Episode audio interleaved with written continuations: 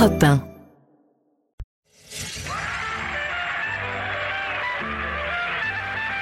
« 16h-18h sur Europe 1, Stéphane Bern et Mathieu Noël.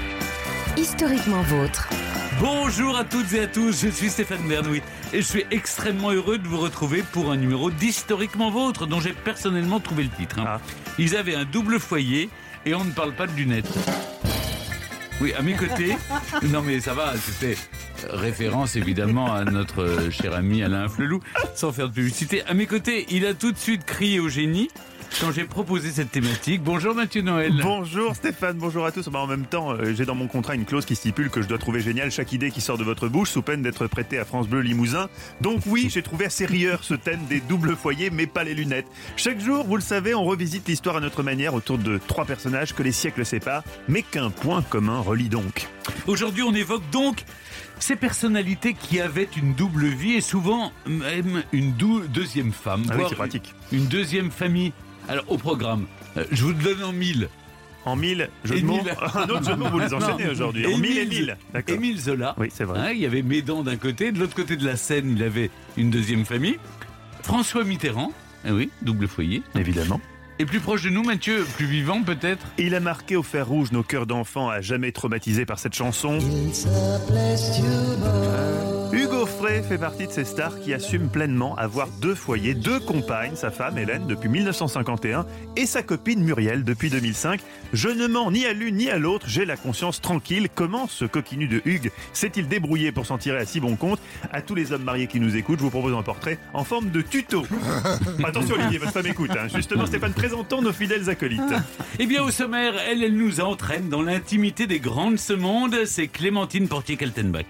Oui, bonjour à tous, messieurs. Alors, aujourd'hui, je vous entraîne dans une histoire de mariage royal qui était une grosse erreur de casting. Ça peut arriver hein, dans des mariages. Et celle dont fut victime Isabelle de France, la, la fille unique de Philippe le Bel, vous savez, qui était sœur de trois rois de France et celle des rois maudits, on la connaît très bien.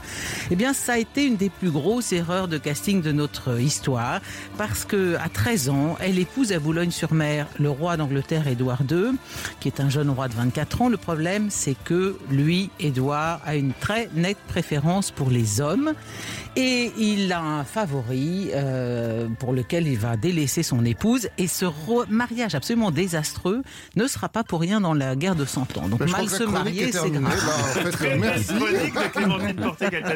Elle a l'art de vendre ses chroniques. Bah oui, Ah, donc euh, bien hein. sûr. Là, puis surtout, Ouais. ça finit très très mal. C'est ça. c'est ça qui est bien et puis sûr. hein, On connaît l'histoire. On a eu la guerre à cause de ça. Pas que.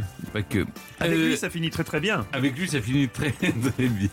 C'est Olivier Pouls. Dans notre assiette. Non, oui, Bonjour, on, Olivier on va se Pouls. régaler Bah, moi, aujourd'hui. je vais faire très court. Alors, du Oui. coup, bah, je vous raconterai euh, l'histoire un peu surprenante d'un plat que vous avez forcément un jour Mais mangé oui. dans un restaurant chinois, le riz cantonais. Oui, et sans accent garanti. Hein. Oui. Garanti sans accent. On, saura, Formidable. on saura C'est vrai parce qu'il y a plein de choses. Il y a des petits pois, il y a plein de choses. Oui, donnez pas la recette.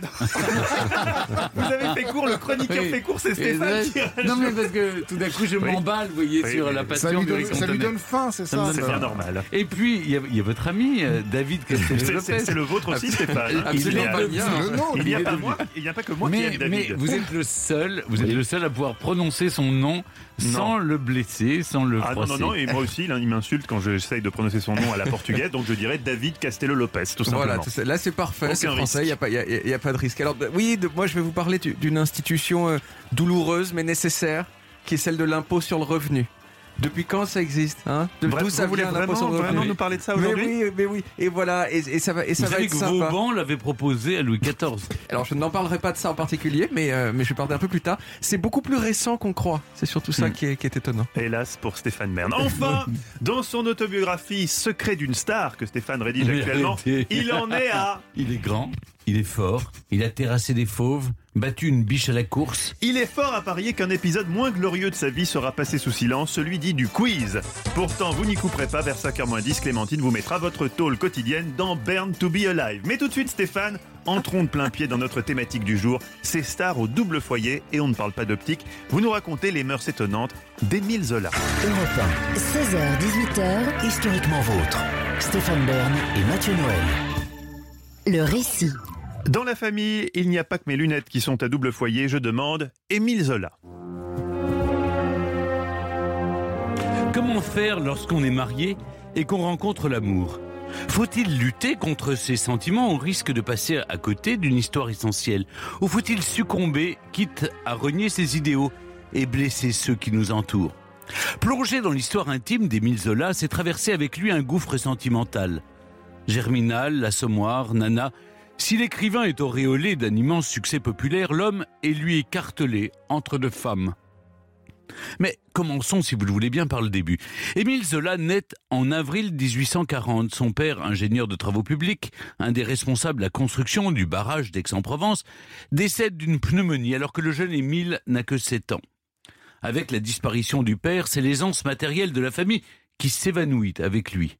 Les appartements se suivent, se rétrécissent, d'autant qu'il loge aussi les grands-parents. Les Zola vivent bientôt à quatre dans un petit appartement. Seule lueur de bonheur peut-être sa rencontre avec le peintre Paul Cézanne, avec qui il restera lié plus de 30 ans, et sa mère Émilie dont il est très proche. Si Émilie n'a pas d'argent, elle a, voyez-vous, de grands projets pour son fils. Elle décide en 1858 d'envoyer Zola étudier à Paris. La capitale pense-t-elle lui offrira un destin. Si Émile Zola s'intègre mal au départ, il se fait finalement des amis. À la fin des années 1860, on raconte qu'il côtoie les impressionnistes. Manet, puis Renoir, toujours Cézanne, évidemment. C'est aussi l'époque où il fait ses lettres. Il lit Molière, Montaigne, Shakespeare et même Michelet. Il écrit des vers dans sa chambre misérable, des lignes romantiques pures, naïves. Zola rêve que l'amour peut sauver les femmes de la misère. Il faut dire que l'imaginaire de la courtisane est dans l'air de l'époque. Alexandre Dumas fils publie justement La Dame aux camélias en 1848. Alors, Lorsqu'Émile aura l'occasion de vivre une situation comme celle-là, il n'hésitera pas, il se donnera tout entier et l'événement que je vais vous raconter aura une importance capitale pour la suite. Un soir, Émile Zola dîne sagement dans la chambre qu'il loue dans un hôtel miteux. Dîner, c'est un bien grand mot parce qu'à l'époque, tremper tout au plus une tranche de pain dans un peu d'huile. Et oui, on se contentait de peu. Zola mange donc lorsque des cris résonnent partout dans le bâtiment. L'histoire raconte que les habitants passent une tête dans le couloir. Ils se demandent d'où viennent ces bruits. Très vite, ils comprennent. C'est Berthe, la prostituée. Il se presse dans sa chambre, il soigne la dame et notre gentil Zola se propose de rester la veiller toute la nuit. Le lendemain, lorsque Berthe se réveille, elle découvre un jeune homme endormi sur la chaise en face. Je sens ce qui va se passer, Stéphane. Non, non, non, non. Ah non? Parfois un peu plus long à venir. Elle découvre donc ce jeune homme endormi sur la chaise en face du lit. Elle le remercie comme elle peut, c'est-à-dire avec ce qu'elle a. Ah bah c'est exactement ce que j'ai dit. non, mais parce que tout de suite, vous imaginez une scène euh, euh, vulgaire, vous voyez. Mais, pas du tout. Mais, mais l'amour n'a rien de vulgaire, Stéphane. Enfin, le, sexuel peut être euh, très pur. Elle l'aide parce que Zola n'a jamais connu l'amour. Et, eh ben, et voilà, c'est un échange de bons procédés. Exactement. Elle l'initie, si vous préférez. Mmh. Mais sauf que lui s'attache à elle. Aïe. Il veut s'occuper d'elle, il propose de l'aider, il lui jure qu'elle peut refaire sa vie. Et bientôt, notre homme, pourtant sans le sou, lui propose de l'épouser. Mais voyez-vous, la vie est parfois cruelle. À peine s'est-elle vraiment remise qu'elle le rejette. Pourquoi cette malheureuse histoire aura une influence capitale pour Émile Zola? Parce qu'elle lui donne matière à réfléchir. Zola avait connu la pauvreté, mais pas la cruauté. Toute la saleté humaine s'est dressée devant moi, dira-t-il plus tard, en évoquant cette liaison. Émile pressent à cet instant qu'il devra bientôt sonder l'âme des hommes. Il veut comprendre pourquoi et comment l'être humain est capable de devenir si laid. Alors, en 1865, il prend son courage à deux mains et rédige les Confessions de Claude. Le récit raconte comment un jeune homme va souffrir d'aimer une jeune fille déjà vieillie par une vie de débauche. Les Confessions de Claude, ce sont bien sûr les siennes. Cette histoire est nue et vraie jusqu'à la crudité. Les délicats se révolteront, écrit-il à ses amis la même année. Et peu importe que le public ne soit pas au rendez-vous, l'écrivain trouve peu à peu son style. Émile, voyez-vous, Mathieu, devient Zola. Oh, tellement bien dit, Stéphane. Non, il se marie à l'âge de 30 ans, en 1870, Alexandrine. C'est le nom de son épouse. C'est une femme simple et fidèle qui jure, elle, de ne jamais l'abandonner. On sait peu de choses sur leur rencontre, mais ce qui est certain, c'est qu'il y a de l'amour et de l'admiration dans le couple. Et il en faut pour vivre avec Zola. Ah, c'était pas une sinécure au quotidien, Zola? C'est un, immense écrivain. Je vous, je vous, recommande, je vous le dirai plus tard, d'aller visiter sa maison à Médan. Vous de lire Zola. De, de, lire Zola, et puis on se rend compte, si vous voulez, de, de leur vie un peu bourgeoise, mais, mais, mais lui était surtout dans son bureau. Et surtout, vu ce qu'il a écrit, ça devait être un énorme bosseur. Il avait passé ses journées enfermé dans son bureau. Vous n'imaginez pas. En 1870, l'écrivain travaille jour et nuit, et ses œuvres ne rapportent toujours rien Il a pourtant déjà commencé la rédaction des premiers volumes des Rougon-Macquart, sa fresque qui raconte l'histoire naturelle et sociale d'une famille sous le Second Empire. Mais il faut attendre le septième volume pour qu'il connaisse le succès. C'est l'Assommoir. Nous sommes en 1877. Bientôt, il sera riche. Mais il va se défaire de ses idées et se retrouver à nouveau tiraillé dans sa vie, comme je vous le raconterai dans un instant. Europe 1, 16h, 18h, Historiquement vôtre. Stéphane Bern et Mathieu Noël. le récit. Vous écoutez historiquement votre chaque après-midi, vous le savez, trois personnages que les siècles séparent mais qu'un point commun relie. Aujourd'hui, celui d'être des hommes à double foyer. Et on parle pas des lunettes, évidemment, on parle des foyers, des hommes qui avaient plusieurs femmes. On parle d'Émile Zola, mais pour l'instant, je suis un peu déçu parce que vous nous apprenez, Stéphane, des choses formidables sur Émile Zola. Mais à ce stade du récit, en tout cas, il, il n'a qu'une femme et, et qu'un seul foyer. Oui, à ce moment-là, il n'a- qu'une femme, vous avez raison. Nous sommes toujours en 1870, Émile Zola publie L'Assommoir, le septième volume des Rougon-Macquart, et c'est un triomphe, il explore la société telle qu'elle est, il met à nu l'âme humaine, en espérant ainsi pouvoir rendre le monde plus juste. On connaît la suite. Nana, Germinal, les succès s'enchaînent et se multiplient. D'ailleurs, ce qui est amusant, c'est qu'au au fur et à mesure, vous savez, chaque aile de sa maison de Médan porte le nom de Nana, de Germinal, parce qu'évidemment, il faisait construire un peu plus en fonction de ses succès. L'homme n'est pas encore celui de l'affaire Dreyfus, mais il est déjà le chef de file d'un nouveau mouvement littéraire, le naturalisme. Si bien qu'en 1888, Zola est devenu un bourgeois de 48 ans. Son mode de vie a bien changé, sa maison est cossue, il a tendance un peu à trop manger. Ah, quelles sont loin les nuits où il trempait son pain dans l'huile pour, pour seul euh, dîner. C'est donc dans un contexte de relative opulence et de léger embonpoint que sa femme Alexandrine embauche à la maison une jeune lingère, Jeanne Rosereau. Bon, je vous vois venir, Stéphane, je vous vois venir gros comme une maison. Ça me rappelle une réplique de Marielle. Mm. Les premières chaleurs du printemps, une blouse qui s'entrouvre, la main qui s'égare. Jeanne Rosereau a 20 ans. Elle est jeune, elle est belle, elle est intelligente. Et à force de l'avoir sous les yeux, notre pauvre Zola va s'enticher d'elle. Il va d'abord lutter contre ses désirs pendant plusieurs mois. Lui qui a tant écrit contre ces bourgeois qui tombent amoureux de leurs domestiques, eh ben, il va se retrouver pris au piège des sentiments. D'autant que Jeanne s'éprend à son tour. Et qu'elle lui donne quelques mois plus tard deux enfants, Denise et Jacques. Ah oui, il n'a pas, il a pas résisté très longtemps quand même. Oui, mais voyez-vous, il n'a pas eu d'enfant avec sa femme. Mais je vous raconterai l'histoire parce que ça a été, c'est une très belle histoire en fait. Vous n'essayez pas de salir. Seulement. Alexandrine n'est pas dupe. Elle voit les regards de son mari, les petits gestes d'attention. C'est évidemment une souffrance pour elle. Il jure qu'il ne la reverra plus, mais il la revoit quand même. Elle fouille dans ses affaires pour trouver des lettres. Elle est blessée dans son orgueil, dans sa chair. Elle pense à un moment quitter son mari, mais Zola refuse. Après tout, Alexandrine a partagé la misère de ses mauvaises années. Et Zola déclare à Jeanne qu'il ne veut pas mettre un remords dans leur tendresse en divorçant. Émile persiste donc à mener cette double vie, tentant d'être le moins mauvais homme possible. On raconte qu'il aurait donné rendez-vous à ses enfants sur le balcon de chez Jeanne pour qu'ils puissent euh, se saluer. On raconte aussi que pour se faire pardonner, il emmène sa femme faire de longs voyages, Londres, Rome, Naples, Florence, Venise et Milan. Jusqu'à ce jour de février où Alexandrine surprend Zola à sa fenêtre, mélancolique. Il est dans son cabinet de travail, il regarde Jeanne et les enfants passer dans la rue. Soudain, Émile Zola sent une main sur son épaule. C'est sa femme. Il retient sa respiration. Elle le fixe et lui dit Fais-les monter. Une sorte d'équilibre s'installe enfin. Zola passe voir les enfants tous les jours. Alexandrine les reçoit régulièrement le jeudi. Bientôt, elle les appellera mes petits. Et voyez-vous, lorsque Émile et Jeanne disparaissent en 1902 et 1914, Alexandrine se bat pour que ses enfants illégitimes puissent porter le nom de Zola. Europe 1, Historiquement vôtre.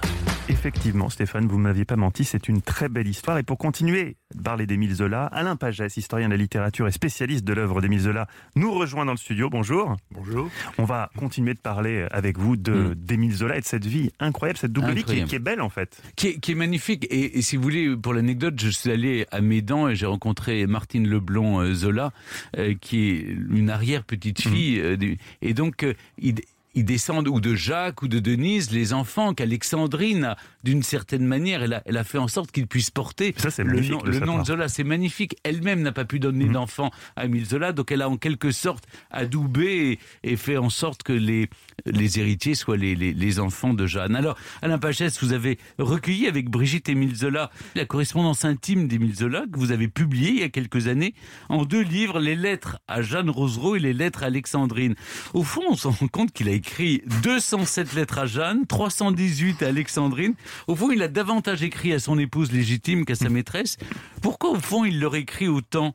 S'il leur écrit à toutes les deux, c'est d'abord à cause d'une grande séparation, celle de l'exil. Pendant une année, entre juillet 1898 et juin 1899, il est là-bas, en Angleterre, seul, et il écrit à chacune d'entre elles, à peu près deux fois par semaine, de longues lettres. Et puis, euh, la différence, évidemment, entre les lettres à Alexandrine et les lettres à Jeanne, c'est que Également, pendant une période importante de la vie euh, d'Alexandrine, à partir de 1895, au moment où ce couple est en train de se réconcilier après le drame qui a failli les séparer, il écrit à Alexandrine, alors là, des lettres quotidiennes assez extraordinaires, quand elle est en voyage en Italie. Et c'est ce qui explique la, la petite différence. Au fond, elle n'est pas énorme entre l'ensemble des lettres à Alexandrine et l'ensemble des lettres à Jeanne. On a dit la, on a dit la beauté de l'équilibre de la relation sur la fin, euh, selon toute vraisemblance. Mais, mais au bout de combien de temps Alexandrine découvre cette relation Au début, comment ça se passe? C'est quand même sous son nez, donc elle, elle s'en rend compte assez vite. Elle l'accepte assez vite ou, ou pas? Elle ne se rend pas compte. Pendant Non. deux années, en effet, euh, Zola et Jeanne deviennent amants en décembre 1888, exactement. On sait tout d'ailleurs. hein. La correspondance nous permet d'avoir les dates précises. Pendant deux années, elle ignore tout. Les amis d'ailleurs sont plus ou moins au courant. Deux enfants naissent. Euh, Stéphane Bern vient de le rappeler. Denise d'abord, Jacques ensuite, et puis, et puis en novembre 1891, un peu après la naissance de Jacques, d'ailleurs il est tout petit, Alexandrine, par une lettre anonyme, découvre, découvre l'existence de Jeanne.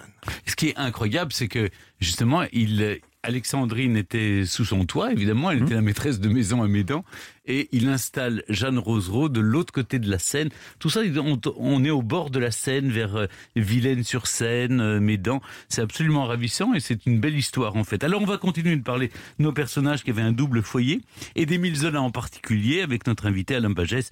On est sur Europe 1. On se retrouve dans un instant. 16h-18h sur Europe 1.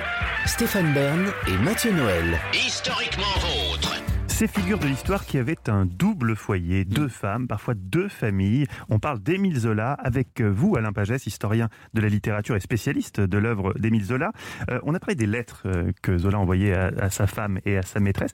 Est-ce qu'on peut euh, évoquer le, le contenu de ces lettres? Est-ce que c'était toujours, bon, on imagine que c'était fort bien écrit, c'était Zola, mais est-ce que parfois c'était, comment dirais-je, est-ce que c'était juste, euh, il, il évoquait son, son amour, sa tendresse, ou parfois c'était un peu plus coquin dans ses lettres? Quel était, quel genre d'amoureux était Zola finalement? Alors les lettres à Jeanne sont quelquefois érotiques, mais très légèrement érotiques. Il l'imagine euh, la nuit, la tenant, il est séparé d'elle, bien sûr.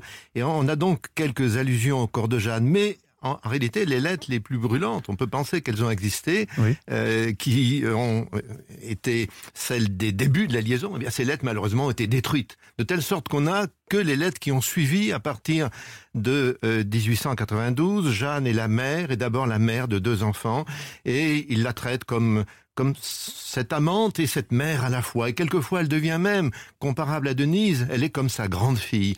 Donc voilà, voilà ce que les lettres évoquent, et elles évoquent surtout, euh, car pour Zola c'est évidemment important, cette famille qu'il n'a pas, cette famille qu'il n'a pas euh, tout près de lui. Il évoque par exemple dans des lettres que je trouve très belles, en- euh, au cours de l'été 93, Jacques et Denise sur la plage à Saint-Aubin-sur-Mer en train de, de jouer sur le sable, et il imagine ses petits-enfants qu'il ne verra Mm. jamais, bien Mais, sûr, mais- jouer sur mais le ce qui sable. est incroyable, Alain Pagès, c'est que euh, à sa maîtresse, normalement, dans un double foyer, on écrit plutôt des lettres torrides, et là, Oui. il lui écrit des lettres pour parler de l'éducation des enfants, de leur jeu. Oui, ce sont les lettres d'un père de famille. C'est- Mm. Ce sont des lettres qui re- reconstituent l'imaginaire d'une famille qui- qu'il n'a pas véritablement.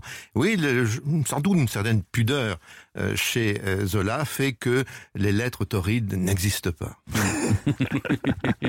Qu'est-ce qui retient Alexandrine au début? Dans un premier temps, elle, elle a souhaité divorcer. Pour- pourquoi elle l'a pas fait? Enfin, que- Comment elle Ben, vit Il y a une crise très grave hein, qui a failli les, les séparer. Elle a souhaité divorcer. Des amis sont intervenus. Finalement, un compromis est trouvé. Mais pendant deux étés au moins, en 92, 93, ce sont d'ailleurs les deux étés sur lesquels commencent les lettres à Jeanne, qui sont extraordinaires parce qu'on est en plein drame. Et, Zola craint même qu'Alexandrine n'aille jusqu'à des extrémités qui feraient mmh. qu'elle se jetterait sur les enfants, par exemple. Non, pendant deux étés, ça se passe très mal. Et puis, et puis elle accepte, elle accepte ce rôle qui lui promet d'être toujours sa femme, sa femme officielle en quelque sorte, pendant que Jeanne accepte accepte avec courage de mener une vie à l'écart, s'occupant uniquement hmm. des enfants. Est-ce qu'il était déchiré? Est-ce que ça reste dans, dans, dans l'œuvre ou dans, dans l'attitude de Zola euh, un homme qui est déchiré, écartelé en quelque sorte, entre deux foyers, entre deux histoires, entre deux vies? Sans aucun doute, les lettres le montrent, il y a des formules très belles. Par exemple, il écrit à Alexandrine en novembre 95, Je ne puis dire que je suis très gai, je crains fort de ne plus jamais l'être, car le partage du cœur m'est aussi douloureux que l'abandon où tu as pu te croire. Hein, le partage du cœur. C'est bien cela dont les lettres parlent, à la fois les lettres à Alexandrine, les lettres à Jeanne, et avec chacune d'entre elles, il négocie, au fond, ce partage du cœur. Que, disent les gens à l'époque de, cette double vie? C'est commenté? C'est de notoriété publique? C'est alors ça c'est extraordinaire. Euh, les amis sont au courant, ils restent discrets. Euh, quant à la presse, même la presse anti-Dreyfusarde, même pendant euh, les moments les plus terribles de l'affaire Dreyfus, où Zola est, est traité, insulté, traité de tous les noms, enfin là où les insultes se déversent sur lui, la presse reste extrêmement discrète. Elle ne parle pas. Il y a une forme de pudeur, une ménage, oui, de, de, cette double vie. Il y a, une sorte de grande réserve hein, qui fait que Zola n'est pas attaqué sur ce point. On parlait, vous savez, on respectait la vie privée. C'était une, autre époque. Ah, C'était une autre époque, exactement. En tout cas, merci Alain Pagès. Pour tout savoir de la relation entre Émile Zola et ses deux femmes, je vous invite à lire les lettres à Jeanne Rosereau et les lettres à Alexandrine, paru chez Gallimard. Et votre dernier livre vient de paraître, L'affaire Dreyfus, dans la collection Vérités et légendes chez Perrin. On aura l'occasion évidemment d'en reparler. Et puis bientôt euh, va ouvrir le musée Dreyfus, justement, euh, dans, dans, les de la maison d'Émile Zola à Médan, euh, dans les Yvelines. Ici, Europe 16h-18h sur Europe 1. Stéphane Bern et Mathieu Noël. Historiquement vôtre.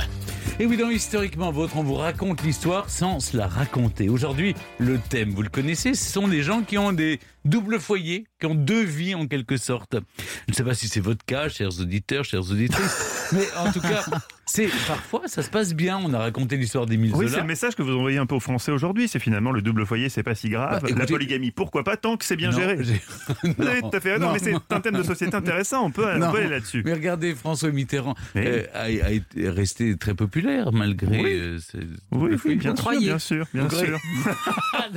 vous avez entendu elle est là, elle la douce voix de Clémentine Portier-Kaltenbach. Oui, parce que une femme qui a un trousseau de clés vraiment énorme. Elle a les clés de toutes les chambres, de toutes les personnalités de l'histoire. Alors là, justement, vous allez nous parler d'un roi d'Angleterre qui avait un double foyer. Euh, si on veut, enfin, c'était pas tellement ça. Mon, c'était moins le double foyer qui m'intéressait que la grande histoire d'amour. C'est-à-dire ah, à la fois l'erreur. Bah, vous savez, moi, c'est toujours l'amour, l'amour. Donc il y, a, à la fois, il y a un mariage désastreux, certes, qui va entraîner la guerre de, de, 100 ans, mais il y a aussi et surtout une très belle histoire d'amour. Donc l'erreur de casting, je le disais, c'est entre ah, rappelons, les personnages Isabelle de France, la fille de Philippe le Bel, elle a 13 ans, elle épouse le futur roi d'Angleterre, Édouard II, qui en a 24. 13 ans. Il lui fait quatre enfants, naturellement pour des raisons dynastiques, mais il préfère les hommes. Et l'auteur anonyme d'une vie d'Édouard publiée en 1326 écrit je ne me rappelle pas avoir entendu dire qu'un homme en aimât un autant un autre. Jonathan chéri David, Achille aima Patrocle, mais nous ne lisons pas qu'ils furent immodérés. Notre roi lui fut incapable de faveurs modérées, et pour Pierce, s'oublier lui-même. Alors Pierce, c'est Pierre de Gavaston, alias Pierce Gavstone en anglais. C'est un jeune chevalier français. Hein. En fait, le roi hmm. d'Angleterre est tombé amoureux d'un Français. Le charme français, bien sûr, ça a toujours fonctionné. Hmm. Et alors, il appartenait à la suite de ce jeune prince, dont le roi, qui, le roi a, tout de suite vu qu'ils étaient trop proches. Donc, il a, il, a il a essayé de l'exiler. Il lui a promis une pension en lui disant, vous aurez cet argent dès que vous aurez quitté l'Angleterre. Alors cause toujours, tu m'intéresses. Évidemment, dès que son père meurt, Édouard rappelle immédiatement son favori, qu'il va couvrir de cadeaux et d'honneurs à l'indignation générale de la cour d'Angleterre, parce que ça a quand même été très très loin. Il lui donne le comté de Cornouailles, c'est un, comté qui était initialement euh, destiné à un prince, à son propre frère. Il va lui confier la régence pendant qu'il part se marier en France à sa- un, gars de sa suite, euh, Pierce Gaston, mais parce qu'il est mais parce qu'il est son favori. Alors évidemment, dès le début du mariage, la pauvre Isabelle, elle a bien compris qu'il y avait un léger Elle- problème. Elle l'a vraiment compris parce qu'à 13 ans, Ah on n'est pas. Alors on le sait parce qu'elle écrivait régulièrement à son père en, disant, je- en racontant son humiliation quotidienne et son, son humiliation publique.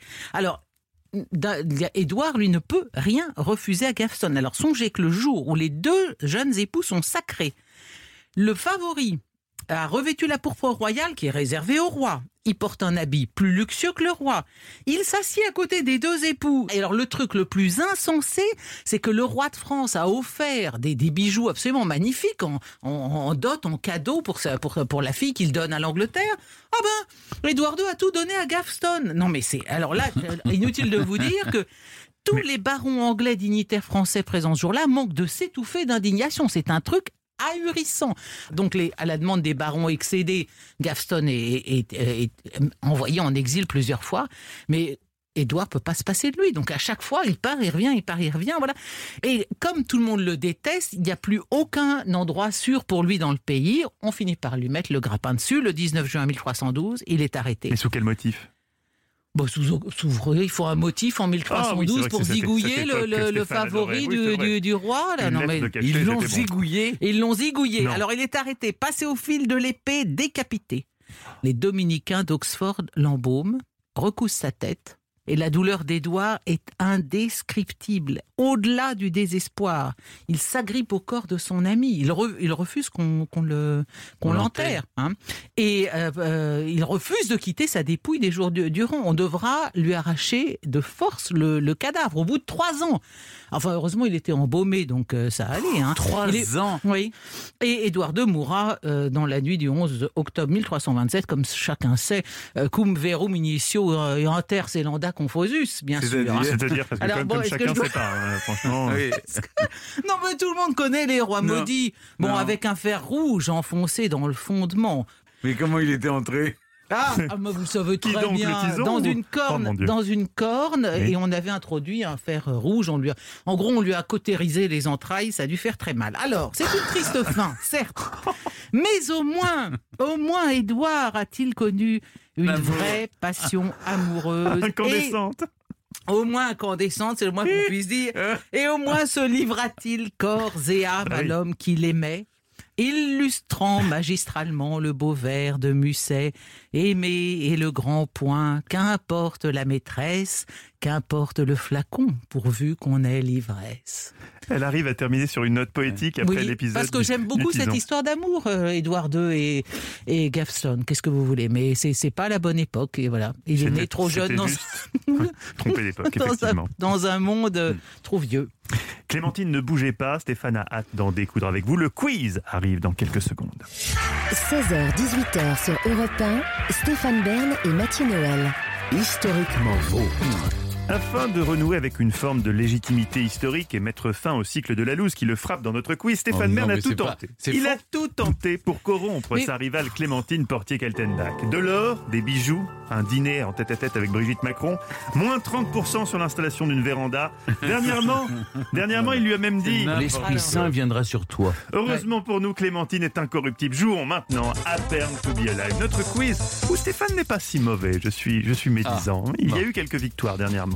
Question numéro un pour vous, Stéphane Bern. Sur des paroles de Charles Aznavour, en 1949, Edith Piaf chante Il pleut. Il pleut, les pépins touristes compagnons, Ah, Là, vous vous dites que mille et une questions peuvent surgir de cette chanson. Oui. Ma question est est-ce qu'Edith Piaf aurait pu mettre un kawaii?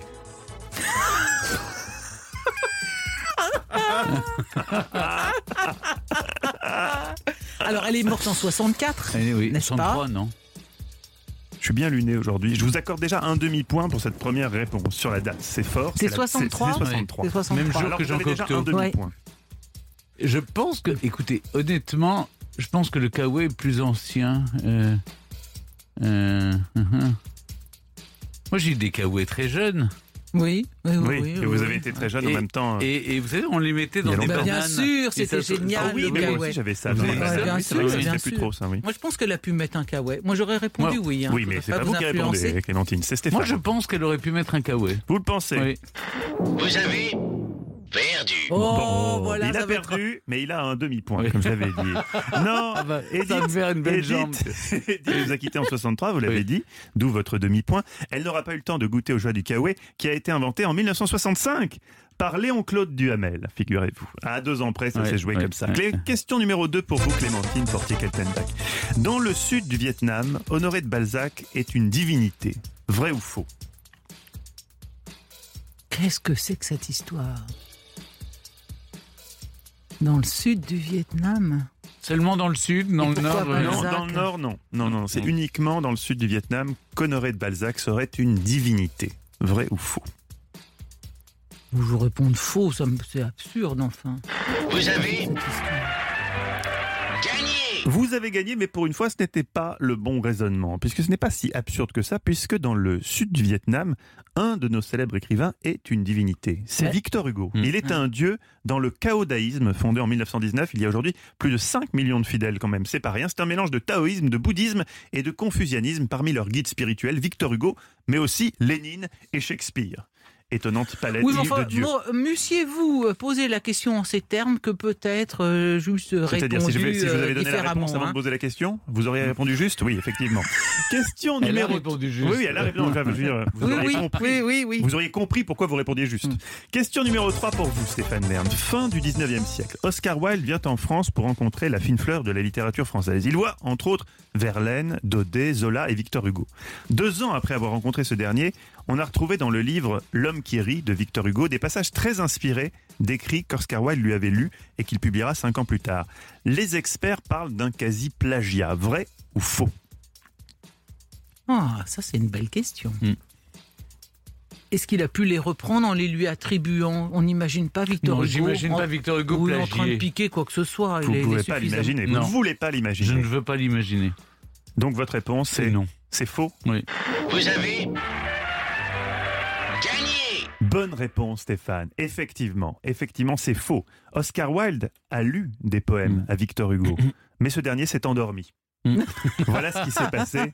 C'est voilà, il l'a pas plagié, Oui, enfin, il était très âgé. Hein. S'il a croisé Oscar Wilde, il est mort en 85. euh, Oui. C'était Euh, deux ans avant sa mort, effectivement. voilà. Clémentine, on ne peut rien vous cacher. Vous êtes vraiment un au taquet. Syndrome de Pickwick, un truc comme ça.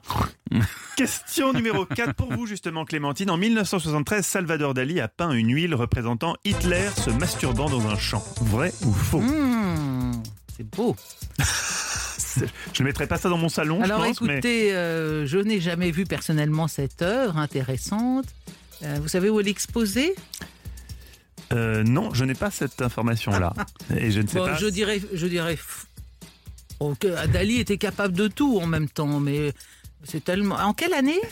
73. En 1973. Non. Vous dites non, Mm.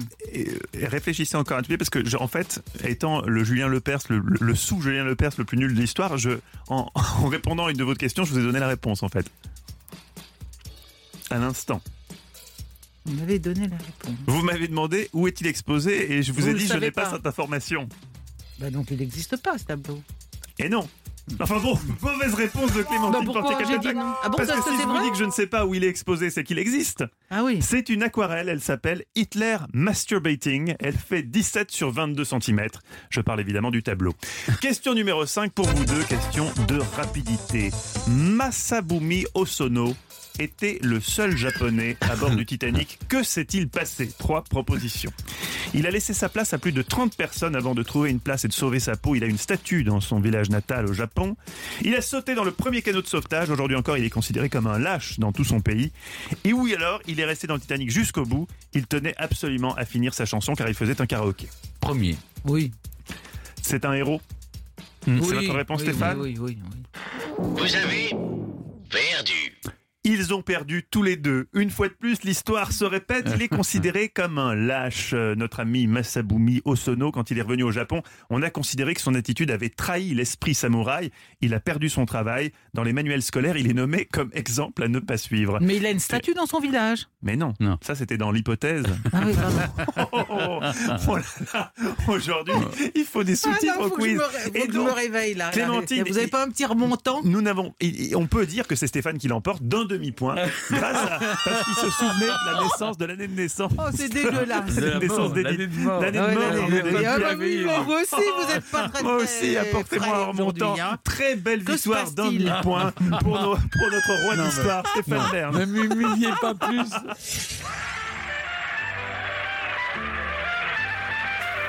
16h-18h sur Europe 1, Stéphane Bern et Mathieu Noël. historiquement vôtre. Vous êtes au cœur d'Historiquement Vôtre, l'émission qui va vous faire aimer l'histoire, qui va vous donner envie de la redécouvrir, voire Carrément, la pleuter. Oui, à mes côtés pour vous guider à travers les siècles, le plus fougueux des passionnés d'histoire. Stéphane, comment vous allez jusqu'à présent dans cette émission Ah, super bien, merci beaucoup. Est-ce que notre thème du jour pourrait mettre mal à l'aise ceux qui auraient des choses à se reprocher, voyez-vous Comme nos personnages qui avaient tous un double foyer, pourtant ils voyaient très bien. Oui, Mathieu. Après la double vie d'Émile Zola, je reviendrai sur les deux foyers de François Mitterrand et puis nous évoquerons un amoureux multiple hein, encore parmi nous aujourd'hui. Et qui visiblement hisse encore haut le fier pavillon de l'amour.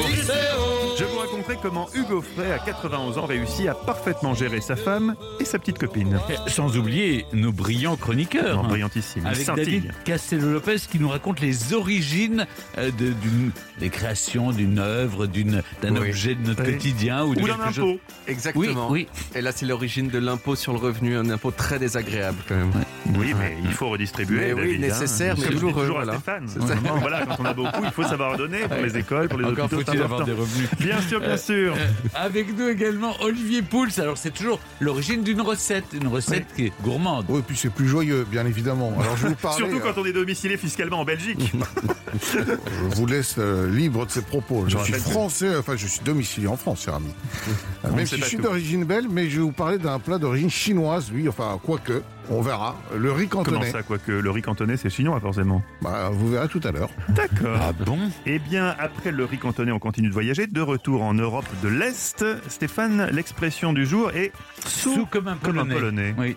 Mais d'où ça vient ce truc-là Ah, bah justement, vous aimeriez bien savoir Mais il n'y a pas que les Polonais qui sont sous. Hein. Hum, Attendez la fin de l'émission. Et tout de suite, Stéphane, prenez une bonne gorgée d'eau, éclaircissez-vous la voix, car c'est l'heure pour vous de nous raconter le destin double de François Mitterrand. Europe 16h-18h, 1. Historiquement vôtre. Stéphane Bern et Mathieu Noël. le récit. Aujourd'hui, dans Historiquement Vôtre, on s'intéresse à ces personnages de l'histoire qui avaient une double vie, parfois un double foyer. Après Émile Zola, après Émile Zola Stéphane Bern nous raconte l'histoire de François Mitterrand. Raconter François Mitterrand, c'est s'intéresser à deux femmes. Mitterrand a été onze fois ministre et deux fois président de la République. Abolition de la peine de mort, construction européenne, programme commun bien sûr, mais François Mitterrand a aimé. Et c'est cela qui va nous occuper aujourd'hui. Car les deux femmes dont il sera question sont si singulières que nous vous les présenterons pour ce qu'elles sont, c'est-à-dire des héroïnes romanesques. C'est un soir d'avril 1944 que tout commence, en tout cas pour la première. Daniel, qui ne s'appelle pas encore Mitterrand, a rendez-vous dans une brasserie parisienne. Sa sœur Madeleine veut lui présenter un homme, elle a 19 ans. Mais à l'époque, elle est plutôt attirée par les garçons. François a 28 ans, il a l'air sévère, il est pourtant fascinant. Après s'être cherché à Vichy, il est devenu résistant. La Gestapo est à ses trousses. Et dans la famille de Daniel, c'est presque un sésame. Son père, directeur d'un collège, a refusé d'établir la liste des juifs présents dans son établissement. Suspendus par Vichy, ils se sont réfugiés dans une maison familiale à Cluny. J'avais 16 ans, j'ai dû sortir de l'insouciance et mesurer ma capacité de révolte devant l'injustice, celle que subissaient ses enfants, celle que subissait mon père, écrira-t-elle plus tard. Daniel ne résiste pas très longtemps au charme de Mitterrand. Il se marie le 28 octobre de la même année à l'église Saint-Séverin du 5e arrondissement de Paris. Les Mitterrand s'engagent devant Dieu pour le meilleur et pour le pire. On peut dire qu'ils seront servis. D'abord parce qu'il faut se rappeler ce que c'est que d'être un homme politique à l'époque. Il est élu député de la Nièvre en 1946. Les réunions, les petits villages, les mains serrées, les kilomètres avalés en voiture, les routes sinistrées, le brouillard, une vie sur le terrain. Sans compter l'ambition dévorante de François Mitterrand qui le pousse bientôt à devenir ministre. Daniel, elle déteste les mondanités, mais l'encourage de toutes ses forces. Non, ce qui l'irrite vraiment ne concerne pas la politique, mais le goût de François pour les femmes. Les conquêtes se succèdent et accablent son épouse. Elle pense plusieurs fois divorcer. Seulement, elle a déjà deux enfants de lui, Gilbert et Jean-Christophe. Alors, à l'aube des années 1960, Mitterrand lui propose un pacte. Chacun sera libre de vivre sa vie de son côté, mais ils préserveront leur couple social. Fallait-il que Daniel accepte? Un jour, elle le prendra au mot en tout cas. On raconte que ses proches auront l'habitude de la croiser avec Jean, le professeur d'éducation physique de la famille. Pendant ce temps-là, François Mitterrand a l'esprit ailleurs. Une mystérieuse femme de 27 ans, sa cadette, retient ses songes prisonniers. L'évolution que je sens en moi, lui écrit-il en 1964, le réveil de forces endormies, ce besoin irrésistible de dépasser mes propres forces dans les domaines de la pensée et de l'action, ont coïncidé avec votre présence soudaine, imprévisible, avec le beau début de cette histoire. Oui, je traverse une crise qui me bouleverse, et vous m'aidez parce que vous êtes là. Vous m'aidez à refuser un destin ordinaire, ce qui ne veut pas dire atteindre une ambition, mais accomplir une tâche. Et Mitterrand poursuit quelques jours plus tard Soyez remerciés de m'avoir permis de rêver et de rejoindre un pays intérieur dont j'avais perdu le chemin. L'homme n'a que 48 ans, mais il semble fermé, fatigué, vieilli. Elle va le réveiller à lui-même. Qui est cette femme qui semble avoir ouvert si naïvement le cœur du futur président? C'est Anne Pinjot. Elle a 21 ans, elle vient de s'arracher de son Auvergne natale, direction Paris. Ils se côtoient, s'écrivent, il lui sert de pygmalion. Anne étudie le droit et les arts, elle intègre l'école du Louvre et se révèle brillante. Passionnée par le Moyen Âge, c'est pourtant la sculpture du 19e siècle qui va révéler toutes ses compétences professionnelles. Elle participe bientôt à la création du musée d'Orsay, qui sera finalement inauguré en 1986 par le président François Mitterrand. Entre-temps, eux aussi ont failli se quitter. François écrit de belles lettres, mais il n'est pas aussi présent qu'Anne le souhaite. À Daniel, les voyages officiels, la famille, les dîners. À Anne, l'attente et la solitude. Conscient qu'il peut la perdre, Mitterrand lui donnera un enfant, Mazarine, qui naît en 1974. C'est le seul acte altruiste qu'il a fait de sa vie, dira Anne Pinjot, et le comble, c'est que Mazarine l'a rendu heureux. Et c'est vrai que depuis qu'il est élu président de la République française en, en 1981, François Mitterrand semble privilégier sa deuxième famille, officieusement du moins. Il installe Anne et Mazarine dans un appartement de fonction qu'est Branly, à Paris, et passe ses week-ends à la campagne avec sa fille adorée. Tennis, poney, arbres fruitiers, c'est le temps du bonheur et des secrets d'État. Pendant ce temps-là, Daniel prend sa revanche. À l'Élysée, elle s'investit dans les causes humanitaires qu'elle défend bec et ongle, quitte à contredire le président. Obsédé par la cause kurde, son ami le comédien et beau-frère Roger Hanin aura cette plaisanterie à son propos. Vous lui demandez l'heure, elle vous répond 5 heures moins 4 kurdes. Mais pour François Mitterrand, les années 90 sonnent le temps des révélations. À la suite d'une opération chirurgicale, l'opinion publique découvre qu'il est atteint d'un cancer depuis 1981 et l'existence de Mazarine, alors secret de Polichinelle, connu du petit milieu euh, médiatique, devenu de plus en plus grand au fil du temps, est dévoilée au grand public à l'hiver 1994. Si Daniel Mitterrand déclare à l'époque que ce n'est ni une découverte ni un drame, la déflagration est un choc terrible pour elle. En juillet 1995, elle subit même une double opération cardiaque, réparer son pauvre petit cœur, dira-t-elle ensuite ce qui n'empêchera pas Daniel Mitterrand d'accueillir publiquement Anne et Mazarine lors des funérailles de l'ancien président à Jarnac le 11 janvier 1996. Europe 1, Historiquement vôtre. Pour mieux comprendre cette double vie incroyable de François Mitterrand, nous sommes avec Catherine Ney. Bonjour Catherine. Bonjour. Vous êtes la journaliste politique, j'ai envie de dire. Et en politique, vie, pri- vie privée et vie publique se mélangent parfois comme là avec François Mitterrand. Et cette double vie dont on va parler avec vous aujourd'hui, vous allez nous en révéler d'autres secrets probablement. 16h-18h sur Europe 1, Stéphane Bern et Mathieu Noël. Historiquement vôtre.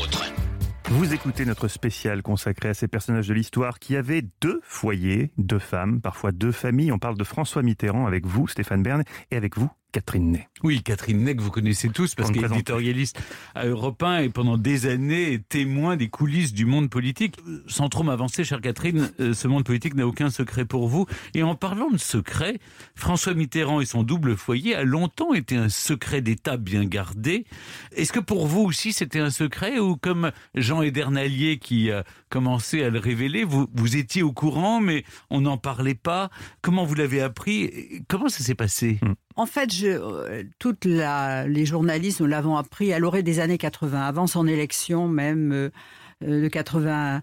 Parce qu'avant, euh, la, sa liaison avec euh, Anne Pinjot, personne ne le savait. Moi, je me souviens qu'en 76, je déjeunais un dimanche avec une amie euh, à Saint-Germain-des-Prés sur les trottoirs. Il faisait soleil, il faisait beau, et tout d'un coup, sur une table à côté, il y avait Mitterrand avec une jeune femme brune un jeune garçon, et j'ai su après que c'était le, le jeune frère de d'Anne Pinjot, et sur la table une poupée qui devait avoir 15-16 mois. Je pense que c'était, vous voyez, en juillet 76. Et alors Mitterrand était face à cette petite fille, dessinait sur la table des canards. C'était un dialogue entre elle et lui. On sentait un amour fou. Tous les gens regardaient ça, vous voyez, mais personne ne pouvait penser à l'époque que c'était cette petite fille était une vendange tardive du, du candidat de la gauche. Vous voyez, c'était personne s'est dit c'est sa fille. Et puis Ouais. peu à peu, vous voyez, vers les années 80, quand on voyait les socialistes, on disait c'est bizarre. Quand on monte avec le premier secrétaire dans sa voiture, il y a un canard en plastique derrière. Qu'est-ce que ça fait là? Enfin, on se posait des questions. Mais en 80, on savait qu'il y avait euh, cette vie double, Mm. mais personne ne le- n'en parlait. Vous voyez, moi, quand j'ai commencé mon livre Le Noir et le Rouge, euh, je le savais, mais à l'époque, c'était un consensus entre. On ne parlait pas de la vie privée. Et d'ailleurs, qui aurait pu en parler? C'est une époque où il n'y avait pas de presse people, où il n'y avait pas de réseaux sociaux. Mais des, des opposants politiques Mais non, auraient mais- pu mais utiliser jamais, cet argument. dire, mais ça, ça en dit long sur le changement des Ah, mentalités. ben, le- Aujourd'hui, ça serait je immédiatement pas utilisé. Ah, ben, et même moi, ne pas en parler dans mon livre, aujourd'hui, ça serait une faute. Vous voyez, Oui. je n'en ai pas Oui, parlé oui, alors que Allez, je le savais. Et qui a mis le premier dans- le, le doigt dans l'engrenage? C'est les Alors moi, je me souviens quand j'écrivais mon livre, quand j'écrivais mon livre, il y avait Jean Edernalier qui m'appelait. Elle me disait Est-ce que tu Hmm. sais que Mazarine, là, je vais sortir? Moi, j'avais qu'une peur parce que je dis si lui il sortait ce brûlot, est-ce que tu sais que Mitterrand n'a pas été blessé à la guerre, à l'épaule comme il le dit J'ai interrogé huit maîtresses. Elles disent mais non, il a une verrue à l'épaule, il n'a pas de blessure. Enfin, vous voyez, c'était Ah oui, des choses comme Ah ça. oui. Et donc, il était très surveillé par Mitterrand qui en avait très peur. Mais ce que vous dites, c'est que Mitterrand n'a même pas eu besoin de négocier le silence des journalistes. C'était un- c'était de vous-même une autocensure, en fait. Il y a une autocensure et surtout, vous voyez, par exemple, en 82-83, il était président. Et un jour, je vais euh, un samedi matin au bon marché et puis je traverse et je passe devant un magasin de chaussures pour enfants. Et ma- machinalement, je regarde dans la devanture et je vois quoi? Mitterrand avec Mazarine. Vous voyez, qui essayait des chaussures, mais voilà. bon. Tranquillement. il Mais moi, je me pas. disais, bon, il n'y avait pas les portables pour faire une photo. Si j'avais appelé un photographe, bon, qui aurait passé la photo? C'est pas Paris Match, personne. Et puis, il n'y avait pas la presse people.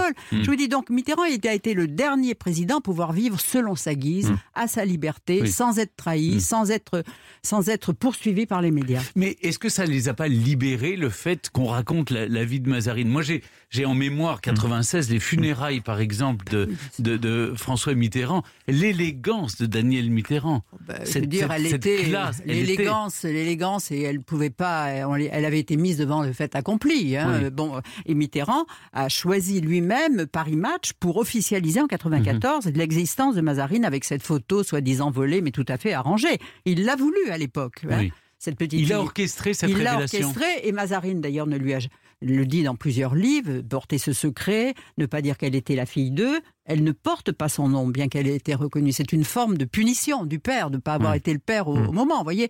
Parce que derrière tout ça, on voit deux femmes, mais pour elles deux, et Daniel, et, Et je veux dire que Mitterrand était un homme que ma grand-mère qualifiait de bête à chagrin pour une femme. Parce que Daniel, vous savez, il y a une, une biographie de Daniel Short, qui est un Anglais, qui a réussi à faire parler Daniel. Et elle lui disait que, à peine mariée, elle avait 19 ans, hein, eh bien, quand elle disait à, à son mari, mais tu rentres quand? Il lui demandait, mais tu n'as pas à me demander. Euh, je veux dire, je rentrerai quand je voudrais. C'est-à-dire, comme il était toujours parti à droite à gauche, quelquefois même, et j'en ai plusieurs témoignages, il oubliait de lui donner de l'argent. Donc, elle en a bavé des ronds de chapeau avec lui, hein, vraiment. Bon. Et Oui. donc, bon, elle n'a pas divorcé parce qu'à l'époque, on ne divorçait pas. Mais Anne Pinjot, elle avait 19 ans et c'est le père qui jouait au golf avec Mitterrand euh, euh, à Osgore qui lui dit écoutez, ma fille va faire ses études à Paris, jetez-y un coup d'œil. Mais c'était la mettre dans les mains d'un prédateur. Et elle leur envoie dans toutes les lettres, vous en avez cité une, il commence à lui écrire en 62. Elle a 19 ans. Et puis en 63, un peu plus, il lui envoie des livres, il veut discuter, il l'emmène se promener. Puis peu à peu, vers la fin 63, il lui dit Comme je me sens bien avec vous, ah, 15 jours sans vous voir, c'est le malheur. Voilà. Et à Noël 60, euh, 63, il lui dit Mais vraiment, être séparé de vous, euh, euh, 15 jours, c'est horrible. Et elle, elle lui dit Mais moi, j'ai essayé à Noël de ne plus de vous oublier. Et alors, on voit en 64, là, il y a une montée. Il lui écrit pratiquement trois fois par semaine. Et on sent que l'homme euh, lui fait part de son désir. Il la chauffe à blanc. hein. Voilà. Bon. Et on voit que le flirt a commencé et tout ça. Et alors, ce qui est très drôle, c'est qu'en mai ou en avril, mai euh, 64, elle a 21 ans, c'est-à-dire elle est majeure. Eh bien, ils font une soirée, ils fêtent l'anniversaire, et je pense que là, c'est la première fois qu'elle se donne à lui. Et le lendemain, dans les lettres, il continue à lui écrire, mais là, il lui dit tu. Voyez et ça, je trouve ça extraordinaire. Vous voyez, c'est bon, mais ça a été un prédateur. Oui. Il l'a vraiment Vous, cherché. vous, vous- vous en parlez d'ailleurs dans vos, dans vos Oui. mémoires, dans vos souvenirs, souvenirs. Oui, oui. Et d'ailleurs, j'invite tous nos auditeurs à, À découvrir. à, euh, dé- à- à lire votre livre qui est passionnant, Souvenirs, Souvenirs, publié chez Robert Laffont. Euh, franchement, c'est c'est un bonheur d'entendre Catherine Ney nous, nous raconter. bah, sur François Mitterrand, je pense qu'on pouvait pas rêver mieux Oui, comme invité. euh, surtout Stéphane. les présidents, il suffit de demander à Catherine Ney. Eh bien, on fera Pompidou la semaine prochaine. On vous réinvite. 16h-18h sur Europe 1, Stéphane Bern et Mathieu Noël. historiquement vôtre. Aujourd'hui, dans Historiquement Vôtre, on part à la rencontre de ces figures de l'histoire qui avaient une double vie. La plupart du temps cachée, évidemment. Mhm. Émile Zola et François Mitterrand ne le criaient pas sur les toits, d'ailleurs. D'autres s'en chargeaient. Mhm. Mais il semblerait que les temps changent, Mathieu. Puisque dans votre portrait, 99% vrai, vous nous parlez d'une star qui mène une double vie totalement assumée. Oui, Stéphane, une double vie à ciel ouvert. Il y a 15 ans maintenant que Hugo Frey, icône de la chanson française, a dit non à la monogamie à un âge où la plupart d'entre nous finissent paradoxalement par s'y résigner. 75 ans. Un âge honorable où normalement, messieurs, le, le tassement de vos hormones et de vos lombaires vous permet de vous détacher de ces plaisirs de la chair qui ont guidé la première moitié de votre existence, que vous avez passé à courir la gueuse en émettant le même bruit que Pouls devant un Paris-Brest. Mais voilà, il semblerait qu'on soit pas tous fait pareil. Comme Henri IV, Hugo Frey, euh, lui, a une passion qui ne s'érode pas avec le temps. Son obsession, vous l'avez deviné, David. C'est quelque chose sur lequel on pose ses doigts des milliers de fois. Oui, sa guitare. Sa guitare. Or, pour trouver l'énergie de jouer de la guitare, Hugues a dû prendre des chemins de traverse, loin des schémas familiaux traditionnels, tristement monogames et petits bourgeois. Sa conception du couple à géométrie variable est, vous allez voir, assez simple, même si elle pourra choquer les plus féministes de nos auditrices et auditeurs. Pour vous la faire courte, Hugo Frey est marié depuis 1951 avec Hélène, qui lui a donné deux enfants et, par ricochet, sept petits-enfants et cinq arrière-petits-enfants. Mais sans rompre ce lien familial, il partage depuis 2005 sa vie avec une jeune compagne prénommée Muriel, qui accepte donc qu'il reste marié à Hélène, alors qu'Hélène, elle, accepte qu'il batifole avec Muriel. Les sociologues qui nous écoutent appellent ça un trouble consenti. Les infidèles qui nous écoutent appellent ça tout simplement le jackpot. Le bingo, le banco, les 5 chiffres plus les 2 étoiles, le numéro complémentaire My Million, la totale, la complète, la jambon à fromage de la vie sentimentale. Le deal win-win rêvé, win-win en tout cas pour lui, mais d'après lui aussi pour sa femme. Je cite le poète, Nos horloges biologiques entre hommes et femmes ne sont pas les mêmes. Le Viagra, je ne connais pas. Je suis toujours marié avec la femme que j'ai connue à 20 ans. Elle ne peut pas me suivre. Je suis un homme normal avec une activité professionnelle importante et donc c'est vrai, j'ai une jeune compagne.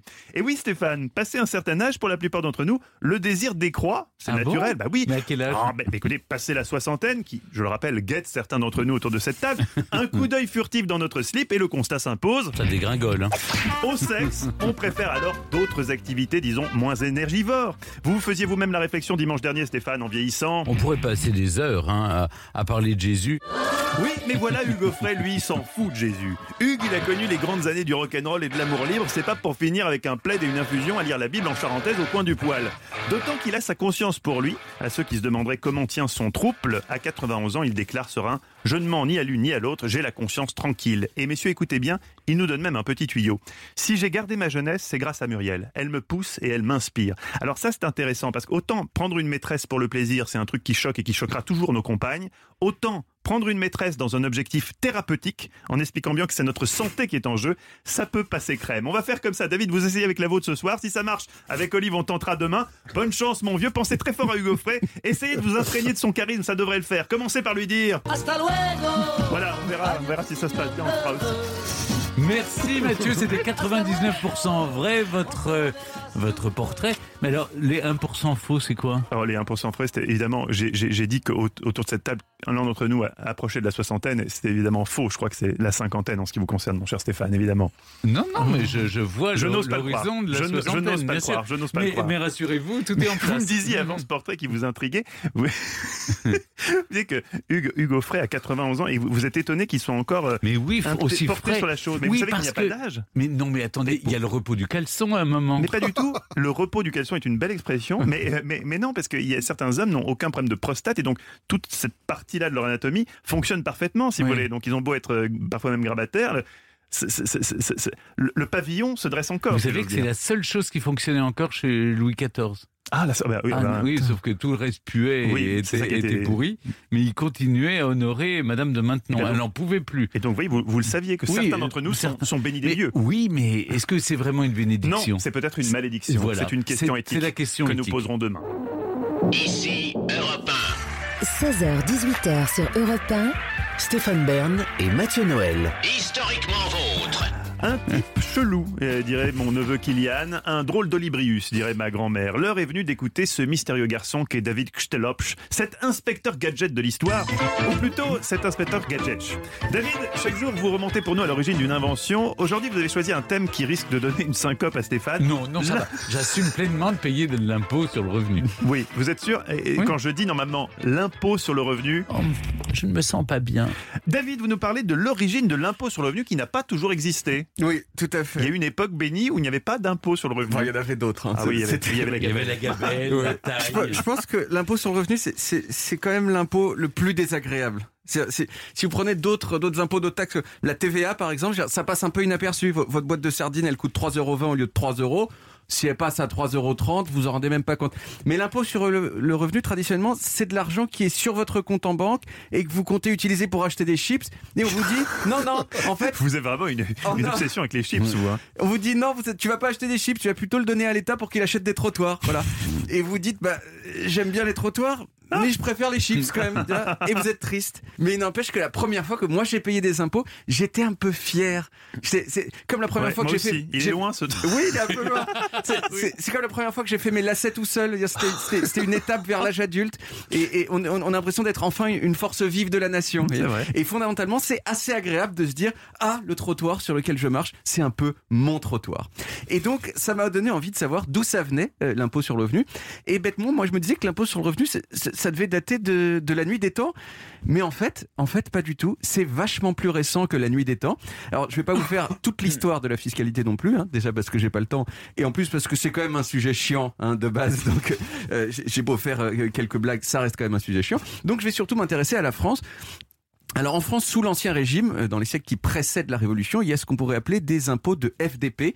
Euh, vous savez ce que c'est un FDP, Oh oui, je sais ce que Mathieu c'est, mais je crois que Stéphane, non, et j'ai peur qu'il le Oh. découvre. c'est pas si grave, hein, parce que je pense qu'on ne peut pas le dire à la radio, parce Non. que c'est quand même des gros mots. Euh, disons que c'est des impôts qui, qui sont pas très sympas, hein, pas très Charlie, et qui pèsent surtout sur les gens les moins riches, euh, même s'ils ont quand même des noms beaucoup plus cool que les impôts d'aujourd'hui. On en parlait tout à l'heure, hein, c'est- la taille, la capitation, la gabelle. La gabelle. C'est des noms tellement cool que ça fait oublier que c'est des impôts de FDP. Ça, ça donne presque envie de les, les payer. Voyez Et dès l'Ancien Régime, il y, a, il y a des penseurs quand même qui disent qu'il faut arrêter avec ces impôts-là. Mais c'est surtout évidemment la Révolution qui va changer les choses parce que les gens ils se sont Ah, dit. euh, Stéphane, la révolution. mais oui. Mais il y a eu des bonnes choses. hein. Des Oui. très très bonnes choses en sont sorties. Les gens ils se sont dit maintenant faut, faut vraiment arrêter avec les impôts hein, de, de pas sympas. Alors maintenant on va appeler ça des contributions, genre pour bien montrer que l'argent que donnent les gens euh, ça contribue à la fonction de l'État, c'est-à-dire à tout le monde. Et on va euh, vers des trucs qui sont censés être plus équitables. Et il y a un impôt euh, qui est mis en place et que, que j'aime bien parce qu'il est quand même un particulièrement drôle et qui s'appelle l'impôt sur les portes et fenêtres. C'est-à-dire que plus vous aviez de fenêtres et de En tant portes... qu'ambassadeur Véranda, vous en êtes exempté ou pas de l'impôt sur les portes et fenêtres, Alors, Stéphane? J'aimerais préciser, un, je ne suis plus l'ambassadeur Véranda. Mais vous C'est à mon vie, ami- non, vous avez pas un C'est titre mon ami à euh, Franck Ferrand qui a pris la relève. Deuxième chose, je peux vous dire, je connais bien la question parce que dans beaucoup de, de- de maisons, on, on redécouvre aujourd'hui, quand on regarde les charpentes, eh bien les encadrements de fenêtres qui ont été bouchés au 19e siècle pour éviter de payer Ah, l'impôt sur les à C'était la suite, j'ai essayé d'aller vous Ah, faire pardon, deviner. pardon, excusez-moi. C'est pas grave, c'est pas grave. Oh, excusez-moi, Ah, c'est c'est- le tueur de chronique, on Ah, l'appelle comme ça, C'est moi, c'est moi qui ai posé la question à la base, pardon. Alors, vas-y, on a tout oublié. David. Alors, l'impôt sur les portes et fenêtres. Mais effectivement, bien sûr, l'impôt sur les portes et fenêtres, euh, qui a eu pour conséquence que bah, les gens, ils ont bouché leurs fenêtres, leurs là, il y avait plus de lumière. Mais oui, mais c'est ça. Et donc du coup, ça Au a donné. deuxième étage, vous, vous étiez aveugle. Et ça a donné lieu à des, à des, bah, des logements vraiment beaucoup moins bien, hein, parce, que, parce, que, parce que vraiment sans porte et, et sans fenêtre, voilà, des trucs complètement insalubres. C'est vrai. Euh, vraiment pas, pas bien du tout. Et ça a donné son, son, nom- son sobriquet un petit peu euh, euh, à cet impôt qui était l'impôt euh, qu'on appelait l'impôt sur l'air et la lumière. Voilà. Ah. Mais petit à petit, au 19e siècle, il s'est passé deux choses. Un, dans plein de pays occidentaux, hein, euh, dont la France, il y a une mise en place d'administration mieux centralisée avec des comptes bien faits et un bel état de droit sympa. Et ça, pour lever, pour lever des impôts, c'est cool. Et deux, il y a eu vachement de guerres très chères. Or, la guerre, de tout temps, c'est euh, une super occasion pour inventer des nouveaux impôts provisoires Ah, qui, une fois la guerre finie, deviennent définitifs. Euh, Les premiers à mettre en place un impôt sur le revenu, ce sont les Anglais, en 1799, pour acheter des armes pour combattre les armées révolutionnaires françaises. Ah, donc ça, c'est le premier impôt sur le revenu, en fait. Oui, voilà, c'est le premier moderne. Il y, en- il y en a qui disent, il y en a un petit peu, genre dans la, de- de- en Égypte, mais en fait, c'est- tellement loin, on en sait, on en sait à peine. Ça, c'est le vrai impôt sur le revenu, qui ressemble exactement à celui qu'on a aujourd'hui avec des tranches et tout, quoi. Les États-Unis, ils l'ont fait en 1861 pour financer la guerre de sécession, et en France, il y a, euh, il y a eu en gros 60 ans de débat sur la question, mais l'événement qui a accéléré la mise en place de l'impôt sur le revenu, c'est la guerre de 14. Et la première fois que les Français ont rempli une déclaration d'impôt, c'était en 1916 sur leur revenu de 1915. Et depuis, ça a terriblement gonflé. En 1920, l'impôt sur le revenu, c'était 10% des revenus de l'État. Aujourd'hui, c'est 30%. Et euh, voilà, c'est vraiment un des, un des impôts les plus tendances qui soit. Euh, en France, hein, parce qu'il y a, il y a encore des pays où, où, où il n'y a toujours pas hein, d'impôt sur le revenu. C'est très souvent des, des pétromonarchies qui ont tellement de pétrole en fait et, et tellement taxés qu'en fait ils ont ils, ils ont pas besoin d'impôt sur le revenu. Et deuxièmement, euh, des pays aussi qui essayent d'attirer les gens très très très riches et qu'on appelle des, des paradis fiscaux, hein, comme Je ne vois pas du tout les- quoi vous parlez. les îles Caïmans, par exemple. Il n'y a, il pas d'impôt sur le revenu aux îles Caïmans parce que du coup, ah tiens, on va faire venir tous les riches qui ne veulent pas payer d'impôt et alors, ça marche bien. C'est pas bête, c'est pas bête, Ouais. effectivement. Et je crois même qu'en Belgique, Olivier Pouls, vous semblez fuir euh, mon regard, mais je crois qu'en Belgique, on taxe, c'est l'inverse. Euh, L'impôt sur le revenu est, est énorme, ce qui n'encourage pas le travail. Par contre, l'impôt sur l'immobilier est zéro. C'est ça, l'impôt Voilà. sur le revenu en Belgique est un des plus Voilà. hauts d'Europe. C'est le Mais en revanche, il y a peu d'impôts, notamment euh, sur les, les droits de transmissions. mutation, les, Le- dro- les droits de transmission, le pays les droits de succession, les droits de mutation, etc. Hmm. Et oui. les ventes de sociétés. Il y a beaucoup de pays autour de nous, il n'y a pas d'impôt sur euh, la fortune notamment, et ça attire évidemment les grandes fortunes. Et malgré tout, vous restez en France et c'est ça qui est merveilleux. Mais parce qu'on paye je- les impôts. Je vous explique quand même une règle simple. on paye les impôts dans le pays où on travaille. Ah oui, oui, oui, tout à fait. C'est bête, Mais, hein, mais c'est- vous auriez pu choisir de travailler dans incroyable. d'autres pays. Mais non, mais je préfère. Vous êtes je suis très fier. je suis très fier de payer les trottoirs. Voilà. Merci Sans beaucoup, David. Merci beaucoup David. On retrouve les origines en podcast sur toutes les bonnes applis audio et sur le site excellentissime site europe1.fr. Mm. Que va-t-il se passer maintenant vous le on va savez parler de Non, rire. moi, je ris, je ris. Je ris de, de son riz. On va retrouver Olivier Pouls, euh, qui, ne, qui ne se cantonne pas Oh. à parler de sucré, mais aussi du riz cantonais dans un instant. 16h-18h sur Europe 1. Stéphane Bern et Mathieu Noël. Historiquement. Chers auditeurs, chères auditrices, quel bonheur de partager avec Ouais. vous la belle osmose qui règne dans notre équipe. Ah, ça y est, après quasiment deux mois C'est d'émission. bien, vous mettez toutes les chansons On que a j'aime. toutes les chansons de votre jeunesse, Stéphane. On, on a appris à se connaître. C'est vrai. Ouais. que- quelles sont loin les, les réticences de Stéphane euh, lorsque je lui présentais en juillet dernier le tandem Pouls-Castello-Lopez Deux châtreurs de porc. Aujourd'hui, ils sont tous cul et chemise, surtout quand vient l'heure de préparer le dîner autour de notre maître que Olivier Pouls. Chaque jour, l'histoire d'une recette et ensuite, dans la foulée, la recette elle-même. Aujourd'hui, le riz cantonais. D'où ça vient? Eh bien, les amis, allons-y, je vous y emmène. Nous n'avons donc qu'une euh, seule musique pour illustrer tout le continent asiatique. C'est même pas la Chine. hein, Nous sommes au. Dragon de Feu, vous voyez, un de ces multiples restaurants euh, chinois, thaïlandais, cambodgiens, on sait pas trop quoi. Et puis, bah, forcément arrive la carte. Et Hmm. qu'est-ce qui figure immanquablement sur toutes les cartes de restaurants chinois euh, de France? Le fameux riz cantonais, c'est le L234 pour le serveur. Alors vous dites, évidemment, ça, ça vient de Canton, comme son nom l'indique.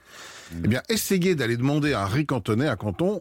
Ça n'existe pas. On va vous rire au nez, on va vous Mm. demander ce que c'est. Mm. Ça, ça n'existe pas. C'est comme le spaghetti bolognaise en Italie. En fait, le, le- le- la dénomination riz cantonais, c'est une dénomination qui est arrivée en France dans les années 50-60, hein, au moment de, euh, de la migration d'une grande population euh, chinoise qui est venue, euh, qui est venue en France. Et beaucoup de ces gens euh, ont ouvert des restaurants parce qu'ils savaient pas euh, faire grand chose Mm. d'autre en réalité. C'était pas des professionnels de la restauration d'ailleurs au début qui ont ouvert ces restaurants ils ont bricolé des recettes qui étaient euh, à mi-chemin finalement entre ce qu'ils avaient dans leur culture chinoise et puis ils ont euh, un peu européanisé les, les, les saveurs. Donc le riz cantonais est déjà européanisé en fait en soi. Alors oui, euh, il- il- il- alors évidemment qu'il y a, il y a une base quand même chinoise derrière tout ça, hein, puisque le, euh, ce qu'on appelle le riz sauté là-bas, en réalité, est une très vieille recette traditionnelle du du 6e siècle. L'empereur Yang demandait déjà qu'on fasse frire son riz avec des œufs et qu'on y rajoute euh, différents ingrédients. Ah bah voilà, C'est un peu ça la base du riz C'est un cantonais. peu évidemment la base, à part que ça s'appelle pas comme ça, ça s'appelle du riz frit là-bas.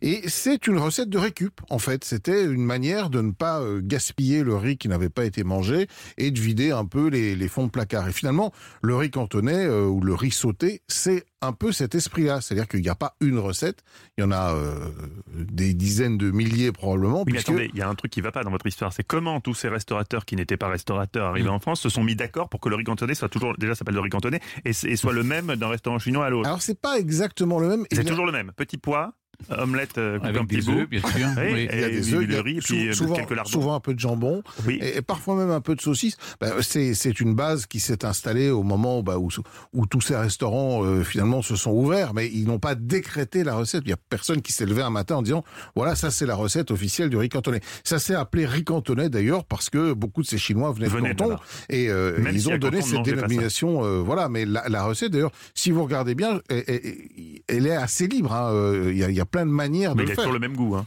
Alors souvent, oui. Alors il y a- il a une base. Hein, c'est c'est du riz qui était Mm. euh, pré-cuit. C'est des œufs. Euh, comme vous l'avez dit, souvent des petits pois. Alors bon, quand c'est pas Mm. la saison, on utilise des petits pois congelés. Mais bon, euh, bon, après tout, pourquoi pas Du jambon, de l'oignon, euh, souvent de la saucisse, et puis le tout lié avec de la sauce soja. Alors le débat en Chine, c'est de savoir est-ce qu'il faut faire l'omelette avant de faire sauter le riz ou est-ce qu'il faut d'abord faire sauter le riz et ensuite rajouter les œufs? On va pas y passer euh, l'après-midi. qui, qui- Ah, qui fait rage encore en Chine aujourd'hui. Il y a deux écoles. Hein, alors, Ouais, qui, comme ils n'ont pas le droit de débattre de politique, ils débattent voilà, ils de- débattent- d'autres- ils- ils débattent de ça. Alors moi en général je commence par les œufs. On fait on fait on fait l'omelette, on la coupe en petits morceaux euh, dans, dans un peu de matière grasse et des œufs battus. Une fois que l'omelette a pris, on va rajouter le riz qui a déjà été précuit, donc il y a juste besoin de le réchauffer. On rajoute les ingrédients. Bah, des petits pois en l'occurrence pourquoi pas mais il y a des autres légumes qu'on peut on peut s'amuser à jouer avec d'autres légumes à des petits dés de courgettes pourquoi pas euh, le, le franciser encore le jambon blanc l'oignon émincé lier le tout avec euh, un petit peu de sauce soja et puis euh, moi j'aime bien l'idée des, des, des petits dés de saucisse dedans je trouve que ça rajoute euh, je vous sens très, fumée, très, ouais. Vous êtes très saucisse très. Ouais, saucisse, je suis assez saucisse fumée, je trouve que ça donne un petit goût assez intéressant à ce plat. Et en fait, ce qu'il faut savoir, c'est que là-bas on aussi... peut pas mettre de si vous voulez, mais alors il faut les faire un petit peu sauter avant. Faut pas les rajouter parce que sinon le lardon va. Pas euh, les il faire va sauter pas en l'air, vraiment il faut les faire dans Oui, une poêle. Ah, il, faut, là. il faut les faire revenir. Mm. Et puis il faut savoir que c'est euh, chez nous, c'est souvent présenté comme un accompagnement dans les restaurants, mais en fait, en C'est un réalité, plat, c'est un plat un plat complet. complet, complet. que vous allez pouvoir faire ce soir. Et c'est un plat, il y a, il y a tout ce qu'il faut dedans pour, euh, pour se nourrir. Oui, c'est vrai, Mm. moi je prends souvent trois brochettes à côté, plus le riz cantonais. À chaque fois, je me dis ça fait beaucoup. en Et un canard laqué, ça, fait vraiment il y, a des- riz cantonais qui se foutent un peu de la gueule du monde. hein, quand même. C'est- quand même du riz avec un peu de matière grasse et vague trois, quatre trucs à l'intérieur. Moi, je vois qu'on on prend, on, voit Et la qualité du riz cantonais à la quantité de, de garniture qu'il y a dedans. Évidemment, et puis c'est souvent vendu finalement assez cher pour ce que c'est, parce que Ouais. comme vous dites, c'est jamais que du riz, ça Ouais. coûte pratiquement rien. Et vous avez remarqué que l'accompagnement est toujours en supplément dans les restaurants chinois en général. hein. Oui, c'est Euh, vrai, c'est vrai. Astuce pour vous augmenter l'addition. Oui, c'est vrai. Petit Incroyable. euh, En tout cas, merci, des euh, restaurants chinois. On, on a la recette en Allez, plus. nous avons la recette et nous allons la, nous allons la tester très bientôt. Les garçons, vous restez avec nous. Je, je sens que vous avez envie de vous cultiver. Oh bah évidemment. Vous avez envie d'apprendre l'origine d'une expression. Ah, mais complètement. Et aujourd'hui, une expression cher à Olivier, qui finit souvent dans cet état-là, c'est-à-dire sous comme un polonais, Stéphane. Vous nous Oui, révélez absolument. l'origine de, D'où ça vient de Vous cette allez voir, c'est expression. très simple. 16h, 18h sur Europe 1, Stéphane Bern et Mathieu Noël. historiquement vôtre. Il me l'a assuré, il aime la langue française avant tout le reste. Avant Dieu et avant moi-même. C'est dire, sachant à quel point il s'aime. Chaque jour, Stéphane Bern vous nous donner le mot de la fin. Vous nous dites l'origine d'une expression ou d'un mot, aujourd'hui une expression. Oui, euh, Mathieu, bon, je voudrais pas révéler un, un- un secret, vous mettre dans l'embarras.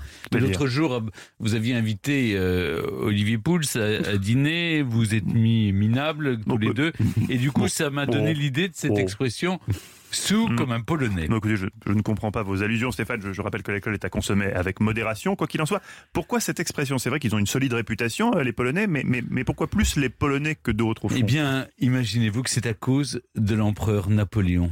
Eh oui, dans son armée, on trouvait beaucoup de Polonais. En 1808, c'est la campagne d'Espagne. Un assaut final doit être donné à 1500 mètres d'altitude et c'est un régiment d'élite polonais qui fait la différence grâce à euh, sa puissance. Après l'affrontement, quand les généraux français présentent à Napoléon les valeureux combattants, ils tentent de minimiser l'exploit en soulignant qu'ils avaient bu pour se donner du courage. Et Bonaparte de répondre, alors la prochaine fois, sachez être sous comme des Polonais. Ou comment un compliment a construit une légende pas forcément reluisante pour tout un peuple. C'est c'est Mm. vraiment étonnant de cette expression, pardon, parce que là, Oui. on apprend que c'est, ça vient pas de l'époque de Napoléon, c'est Napoléon lui-même qui l'a forgé. C'est, attesté, ça, ou c'est peut-être un peu Bah, enjolivé parce que la phrase est magnifique? J'imagine que euh, d'aucuns l'ont entendu de la bouche de l'empereur et l'ont rapporté. et l'ont rapporté, Vous- évidemment. Vous, vouliez finir avec un, un bon mot. Oui, il est de courte ligne. L'alcool tue lentement, on s'en fout, on n'est pas pressé. C'est la, la devise, je crois, de notre ami Olivier, mais néanmoins, on le rappelle, avec Euh, modération. oui. Évidemment, et je crois d'ailleurs que c'est un routier polonais qui a le record absolu de taux d'alcoolémie dans le sang euh, enregistré en France. Sans, sans mourir. Et vous, Sans mourir, sans décéder, et vous avez une idée de ce taux? Ouais, je crois qu'on est à 5-6 grammes. On peut vivre avec colossal. 5-6 grammes d'alcool euh, Moins dans le longtemps. sang Moins longtemps. Moins longtemps. Un nouveau. incapable. Un verre Ah et bah, ça, bon, on à se moi, souvient de cette verre. fameuse édition- Ouais. émission, les recettes Ah pompettes, Ah non, mais c'est au bout de deux shots de vodka, vous étiez déjà sous Mais la oui, table. mais je suis sous très vite. Oui, je l'ai constaté l'autre jour au dîner aussi. Un nouveau numéro d'Historiquement Votre s'achève. Aujourd'hui, comme d'habitude, on espère vous avoir éclairé, mais on croise les doigts pour ne pas vous avoir donné des idées, hein, mes canailloux.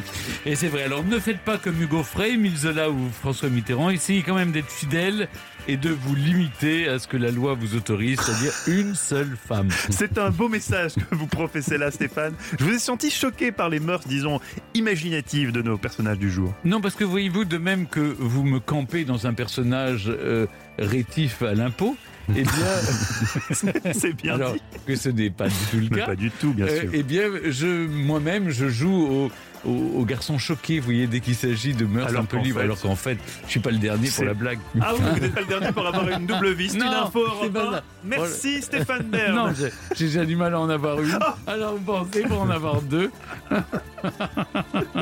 On se retrouve demain pour un nouveau numéro d'Historiquement Vôtre avec trois femmes sacrément culottées, hein. parfois même déculottées, mais toujours pour la bonne cause. Lady Godiva, Colette et Lady Gaga. Que des ladies Que- oui, c'est c'est le thème de l'émission, Stéphane. Retrouvez historiquement vôtre tous les jours de 16h à 18h sur Europe 1 et en podcast sur europe1.fr.